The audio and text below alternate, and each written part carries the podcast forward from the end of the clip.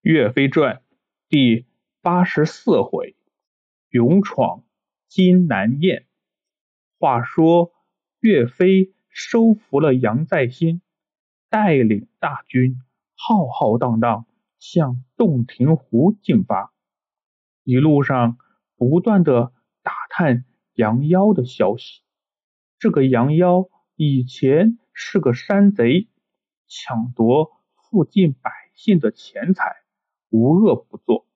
这两年招兵买马，居然在洞庭湖的君山上建造了宫殿，自称大王，手下聚集了战将千员，喽啰十万，可谓兵强马壮。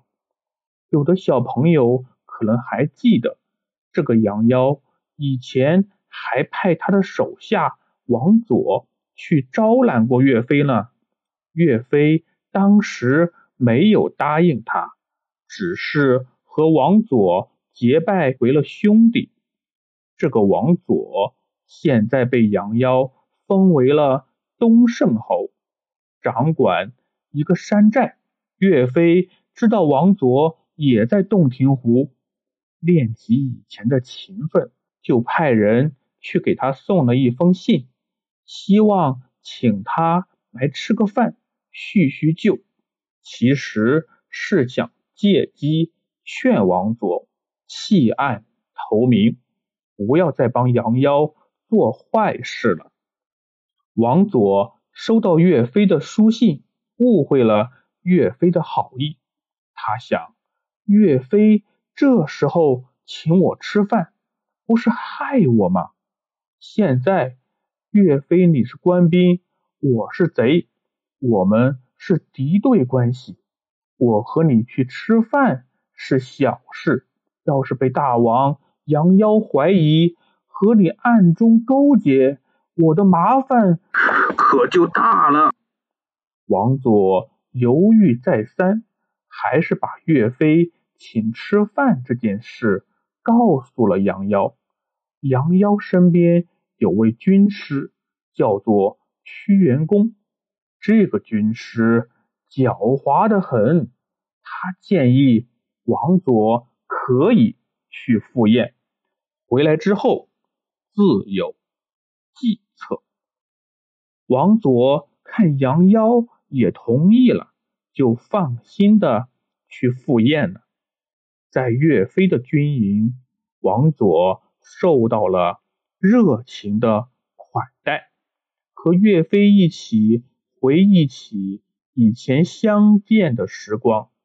期间，王佐想再次劝说岳飞加入杨妖的部队，岳飞却说：“咱们这次只是叙旧，不谈公事。”王佐。也就没再好意思开口了。吃完饭后，已经是下午了。王佐离开岳飞军营回去了。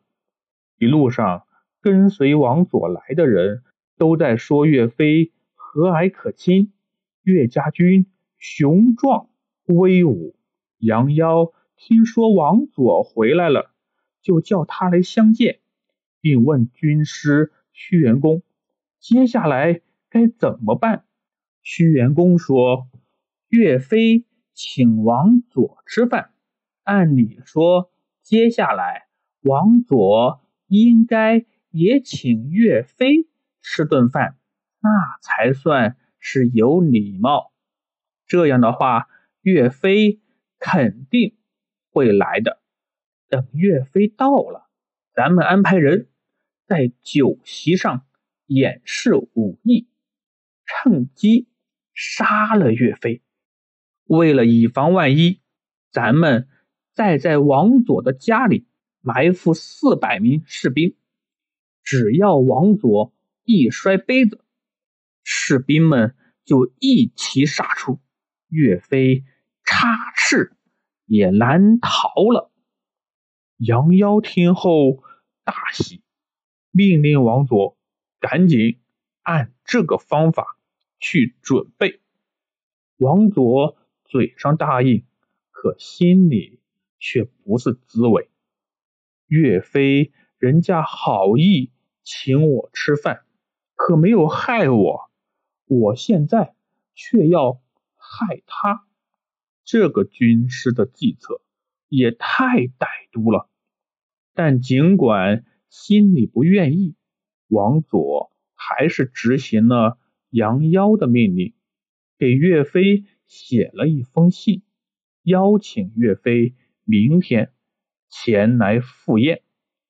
岳飞回信：“明天一定准时到。”听到这个消息，岳飞手下的将军们可都炸了锅了。他们不同意岳飞前去，因为大家都知道杨妖太狡猾了，根本不讲信用。岳飞这次去赴宴。凶多吉少，岳飞却说：“王佐是我的好朋友，我相信他不会存心害我。”将军们说：“王佐不会害你，其他人可说不准。”于是大家商量决定，岳飞一定要去也行，必须让刘高跟随。贴身保护，杨再兴率领士兵做好准备，随时接应，一切准备妥当。第二天，岳飞带着张宝、刘镐来到了王佐的山寨。岳飞与王佐行礼，坐下，相互敬酒吃饭。刘镐站在岳飞身后，张宝牵着马。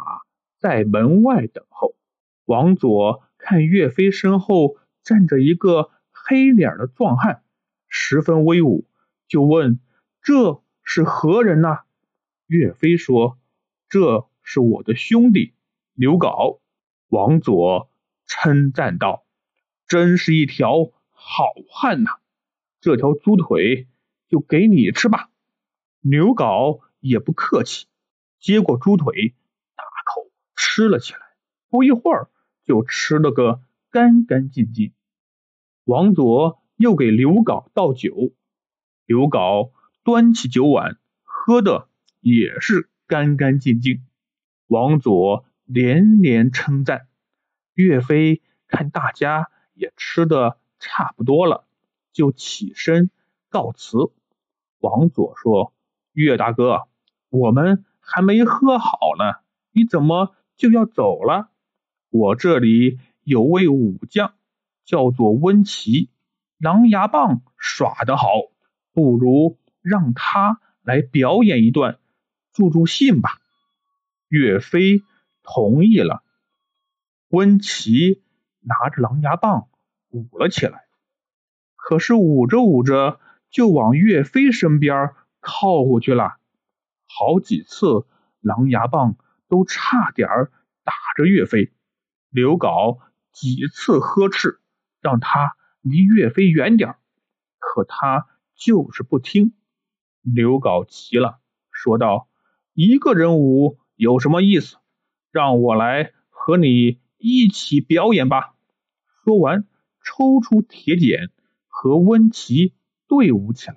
温琪原本是想趁机杀了岳飞。可是现在却被刘镐挡着，一直没法得手。军师屈元公躲在暗处，看着心急。他知道岳飞和刘镐已经有了戒备，温琪没法得手了。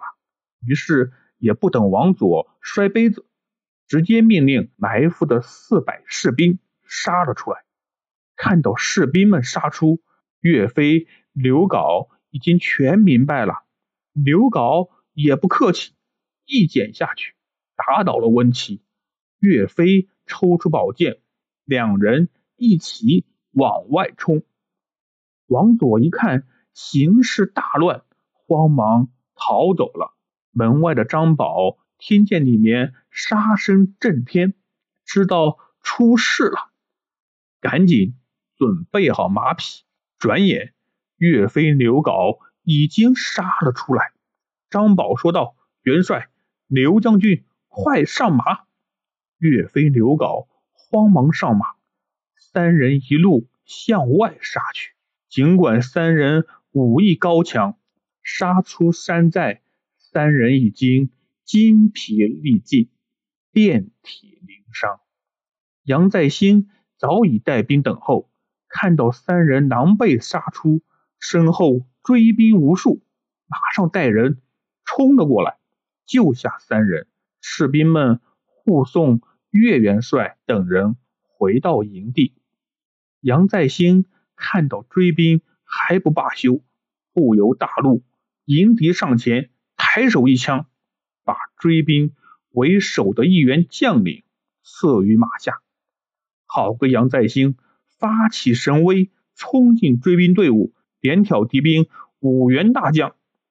山贼们看到杨再兴这么勇猛，况且岳飞已经走远，只得回去了。